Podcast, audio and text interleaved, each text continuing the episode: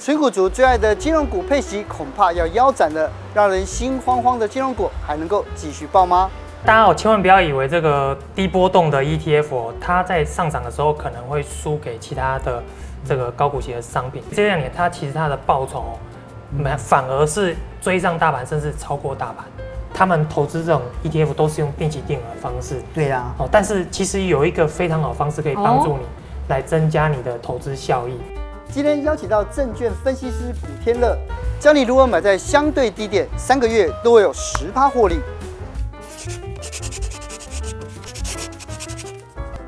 我们相关经济学邀请到很多的名师，今天这个也是大家敲碗已久的哦，古天乐。既然能够让大家天乐，对不对？天喜天乐，最需要应该很重要。二零二三年就一开市，对对，就有一个卖那个买超超过七百二十三亿这样子一个金额，哎，来到了这个史上的第二高嘛，对不对？所以大家觉得说，哎，台股的春天要来了，真的是这样子吗？呃，我直接讲结论啊，我觉得这个过往哦，外资呢。在单日大幅买超的情况下哦，这个通常哦不太能作为利多来解读哦。对，因为其实我有整理了一下哦，因为大家外资都知道我们散户怎么样，嗯，最爱看他的买卖超，嗯，所以你爱看他就买给你看。可是事后呢，我帮大家统整了。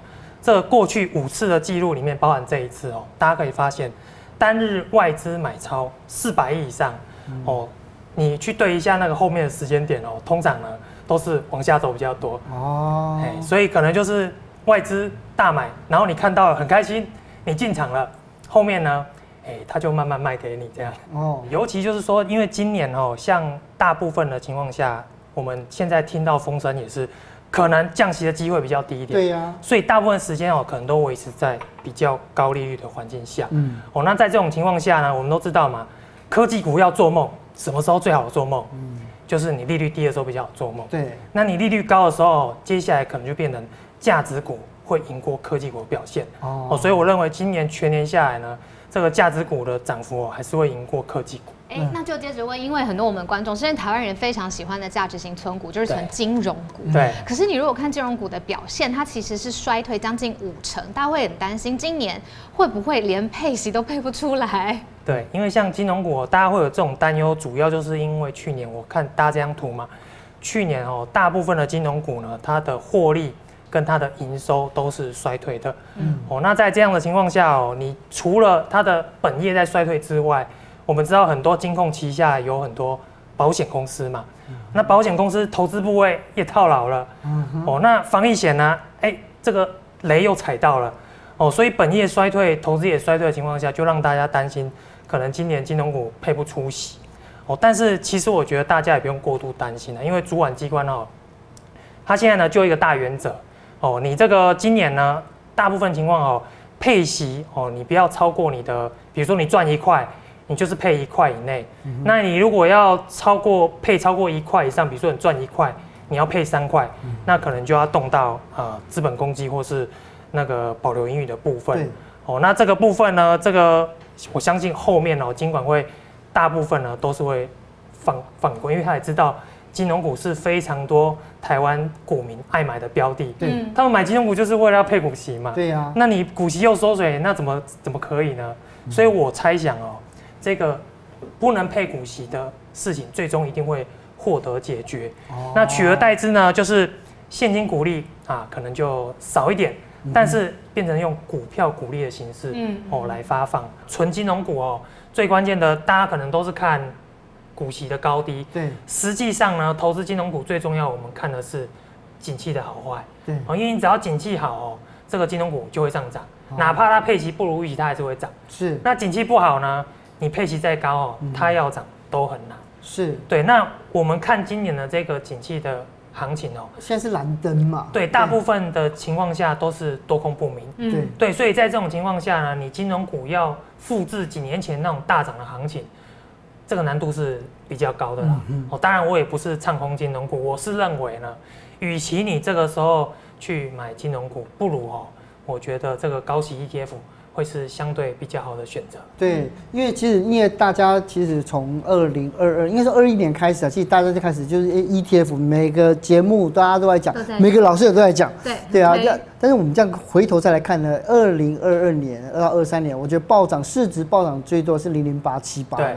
可是八七八它的获利好像没有那么好哎。对。嗯，为什么会这样子呢？今年八七八哦，大盘已经涨两成，嗯，可是它的这个股价哦，报酬其实并没有到两成，好像只有十二趴而已。对，那很多人就有朋友问我说，为什么会这样子？嗯、对，那我自己的看法就是说，其实我们股民都是这样子啊，我们都希望呢，自己的持股哦，跌的时候最抗跌，那涨的时候一定要第一名，对，那最好又要高股息，对，事实上没有这种东西啊，大家都会聚焦在今年它的涨幅不如预期，对，但我觉得哦，因为高股息这类商品呢，它一个最主要的特性就是它主要是低波动，嗯。嗯，对，那通常这种情况呢，它下跌的时候就会比较抗跌，嗯、哦，那我觉得大家可以把焦点放在它过去一段时间的表现，像去年哦。大盘跌了二十趴，哦，那高股息 ETF 呢？大部分啊，我不能说全部，大部分的跌幅都控制在两成以内。嗯，哦，那这个其实就是高股息最主要的特性。嗯，哎，我们不要说它涨幅输给大盘，它跌的时候也是比大盘相对抗跌。是，对。那投资高股息最重要就是这个特质，而且它也跟这个纯股族非常的 match。怎么说呢？嗯、哦，因为哦，我们都知道嘛，你这个大盘哦跌了二十趴。你要有勇气底部加码，哎，那是真的是要考验这个大家的这个考验人性，真的是考验人性，因为很多像科技股一跌就跌了三四成，哦，你抱都抱不住了，更何况加码，对，哦，所以高股息 ETF 在这样子的情况下呢，我觉得它跟存股投资人呢是比较 match 的。好，那我们就继续来讲高股息 ETF，到了新的一年二零二三年，要怎么选可以选到好的标的？配息哦，就是。纯股族的投资人心里最软的一块哦，尤其大家可以发现哦，这个最近几年呢，ETF 商品这么多，可是成长最快的、最最快速的就是这个高股息的商品哦，尤其呢是这个高股息加上季配型的组合哦。那我之前也有整理一张图给大家看哦，就是现在呢，因为第一档哦，零零八七八它使用了这个高股息加季配息的组合之后。大家都发现，哎、欸，这个就是流量密码哦。很多人都是看中，哎、欸，这个怎么成长这么快？所以后面也非常多高股息跟季配息的组合陆续的上市哦。那我过去哦一直都认为说，这个这个第一梯队就是零零八七八，但是今年哦，尤其是去年下半年的有一档特别值得大家关注，就是这个零零七一三哦，这个元大发行的。高息低波动是，那大家哦，千万不要以为这个低波动的 ETF 哦，它在上涨的时候可能会输给其他的这个高股息的商品。嗯，那事实上呢，这两年哦，刚刚好就是天时地利人和，所以可以看到这个高息低波七一三这一档 ETF 哦，因为它的时间点对，那股票也对，所以这两年它其实它的报酬，反而是追上大盘，甚至超过大盘。哎，它这个抗跌的特色浮上台面。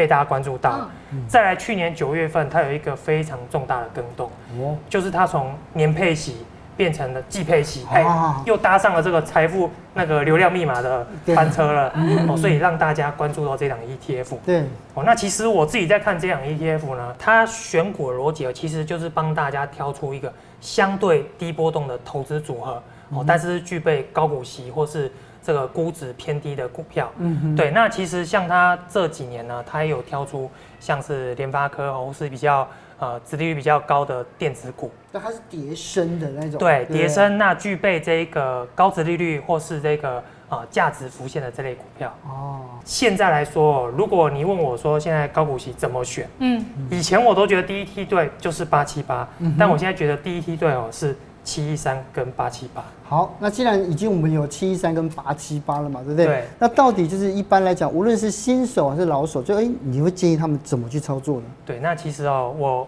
秀一张图给大家看哦，就是嗯，高股息 ETF 为什么可以逢低买进呢？因为我们知道嘛，它就是透过基建方，它帮你去选股哦。那我们可以知道说，因为你自己买股票，什么时候该买，什么时候该卖，你不知道嘛？啊，有时候空头你可能也不会跑。但是 ETF 就没有这样的问题，而且我们能够确定它跌深了，往后它一定会上来。哦，所以就有一种越跌越买的买法。哦，那我跟大家分享一下，像这种低波动的 ETF，它就是下跌的时候相对抗跌，所以我们就是每二点五趴下跌二点五趴就可以进场一次。哦，那我这张图呢也有给大家看了一下，它这个每二点五趴的位置哦，差不多就是差距一块钱哦就可以买一次。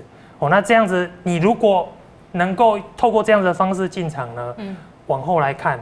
你就是买在别人不敢出手的位置，而且时间拉长一看，你就会发现，哎、欸，你那时候你进场的时候很担心，可是事后来看，它的绩效是最好的。哦，对。哎、欸，那两档标的这么清楚，你会怎么建议我们配置？嗯，那因为其实哦，我自己过去都是比较看这个八七八为主。对。哦，但是我也说了嘛，第一梯队，我现在觉得哦，这个七一三也可以纳入第一梯队。对。就高股息第一梯队。那我后来呢，无意间发现，其实这两档 ETF 它的配息时间是错开来的哦，刻意错开来的。哎，也我也不知道是不是刻意啊，当然就不好说。但是我们可以发现哦，这个它两档 ETF 配息时间错开的情况下，就等于你一年十二个月有八个月都在领股息哦，这样很开心。对呀，你一直收到信封这样子。对对对，所以所以这样子的组合，而且又一点，他们这两档组合，哎。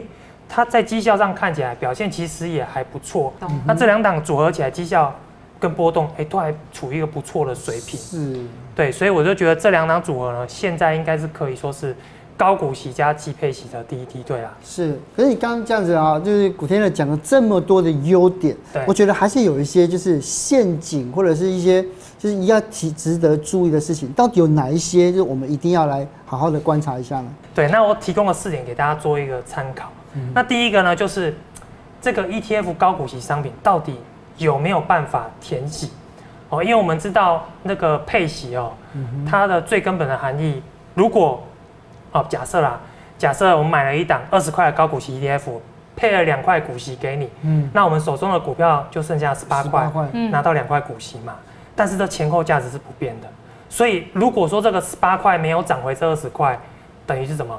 等于是拿你的本金回来而已嘛，对啊。所以高股息最重要的就是看它有没有顺利填息这件事，嗯、不然呢就是左手换右手，没有太大意义。所以贴息很重要。是对。那第二个就是你这个殖利率哦，到底在不在合理范围之内？那台股加权指数它的合理的殖利率就多少？你们知道吗？一年就是三到四趴。嗯。那高股息股票顶多就是五到六趴。那你如果有一档高股息 ETF 的殖利率可以到八趴，可以到十趴，赢爆！我们打个比方好不好？你这个就像是这个一百六十公分的爸妈，你居然可以生出一个两百公分的儿子进 NBA，这是奇怪了嘛？你这样讲就会伤了很多父母亲。哎，我我是打个比方，这一定是哪里出问题了，哪里出问题了？所以这个殖利率哈是值得大家去观察，到底合不合理，是大家要去。好，需要去关注。对对对，就就全班都是就是考 B 跟 C，就后来哎，就大全班一起上台大，也很奇怪。对对对对对，就是有猫腻，有猫腻，有猫腻这样子。那第三个呢，特别需要大家哦，因为高股息 ETF 已经算是很懒人投资了。嗯。但是你在懒之前呢，用点心，我们把这个编制规则哦，把它看清楚。嗯。因为其实编制规则哦，它的一般的那个字数也不会太多，主要了解什么呢？我们了解它到底哎。它是比如说高股息，它是按照过去的平均值来挑股票，还是你是预期未来哦，那来挑股票？那再来一点，你买的这些股票，它的换股的频率是高还是低？嗯，哦，像有一些高股息 ETF，它可能一年换了三四次，那有一些高股息 ETF 可能一年换了一两次，这个都是会影响到你的 ETF 长期下来的绩效的。嗯，最后还有一点就是。哦，也是很大家很关心，对，就是它的波动到底怎么样？嗯，哦，尤其是什么呢？尤其是在空头时期，你比如说一档 ETF，哎，会买 ETF 的都是什么人呢？嗯，我们都是希望领股息就好了嘛。哦，所以你下跌时期哦，你不能比大盘还要会跌啊，不然我一整年就领这个股息，然后领个五趴，你跌个二十趴，那没意义啊。对啊。哦，所以高股息 ETF，我们讲波动，直接的讲啊，哦。我它这个下跌具不具备抗跌属性，嗯，非常重要啊。因为你如果一档 ETF 你配息配得再高，就跌的时候你跌的比大盘还要多，那就没有意思了。嗯哦，所以会不会抗跌，也就是它的贝塔值高低哦，就非常重要了，值得大家关注。理解。哦，那现在标的也有了，要注意的地方也有了。你自己有没有存股的心法是可以跟我们分享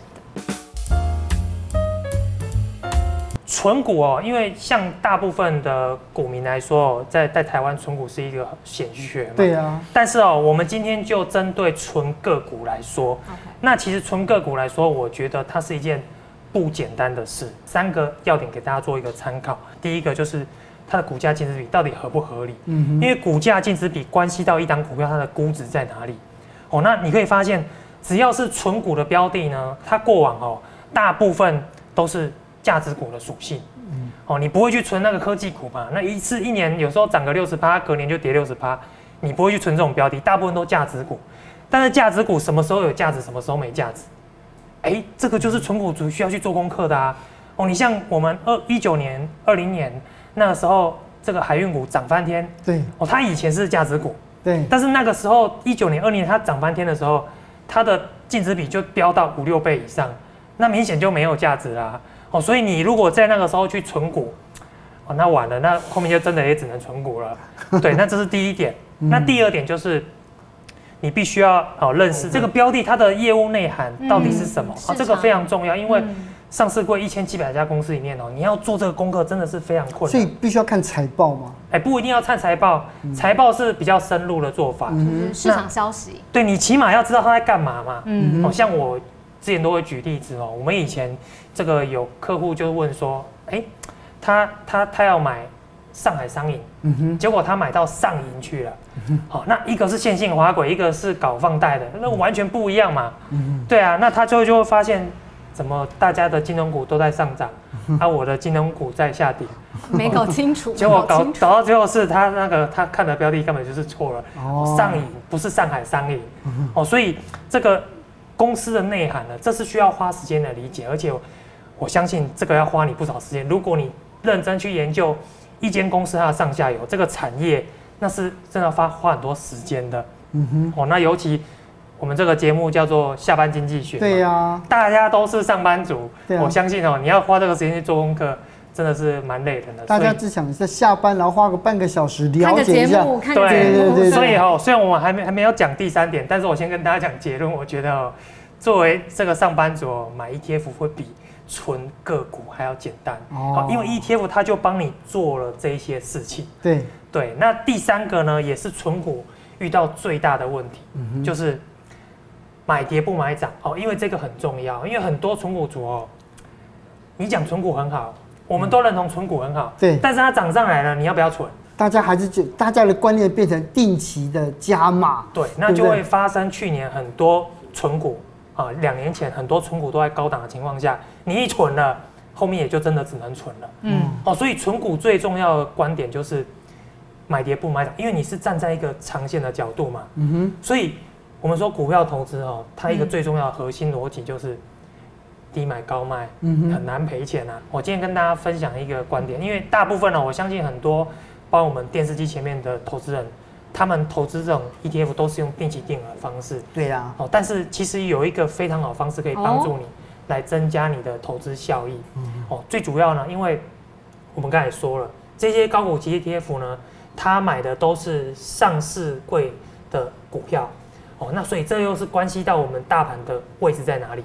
所以很简单的一个宏观视角就是，今天大盘如果高估了，我们就减码，哦，那如果大盘低估了，我们就做一个加码。但怎么看高外低估啊？对那我才是困难的地方吧。对，那我跟大家分享一个角度哦，在这一张图呢，就是讲的就是呃整个上市大盘的它的净值比水平。嗯哼哦，那我们可以看到，从直观哦，过去呢，我们大盘哦，它大部分的波动都在这个蓝色跟绿色线中间嘛，所以大部分就是在一点五倍到一点七五倍之间来做一个徘徊。嗯，哦，所以也就是说呢，你只要你的股票接近这个一点五倍到一点七五倍之间，如果你就算你有在定期定额扣款，其实你也是可以执行额外的加码。嗯，好，那反过来说，如果市场很嗨，情绪很乐观，涨过了这个两倍以上净值比，像前几年，哦，它的这个净值比飙到了这个绿色线以上，那这个时候我们直观来看，它就是一个相对的高档，嗯，哦，所以这个时候呢，就非常适合你去做一些减码动作，哦，抽点出来，过年才有钱发红包嘛，对不对？哦，不然这个下来。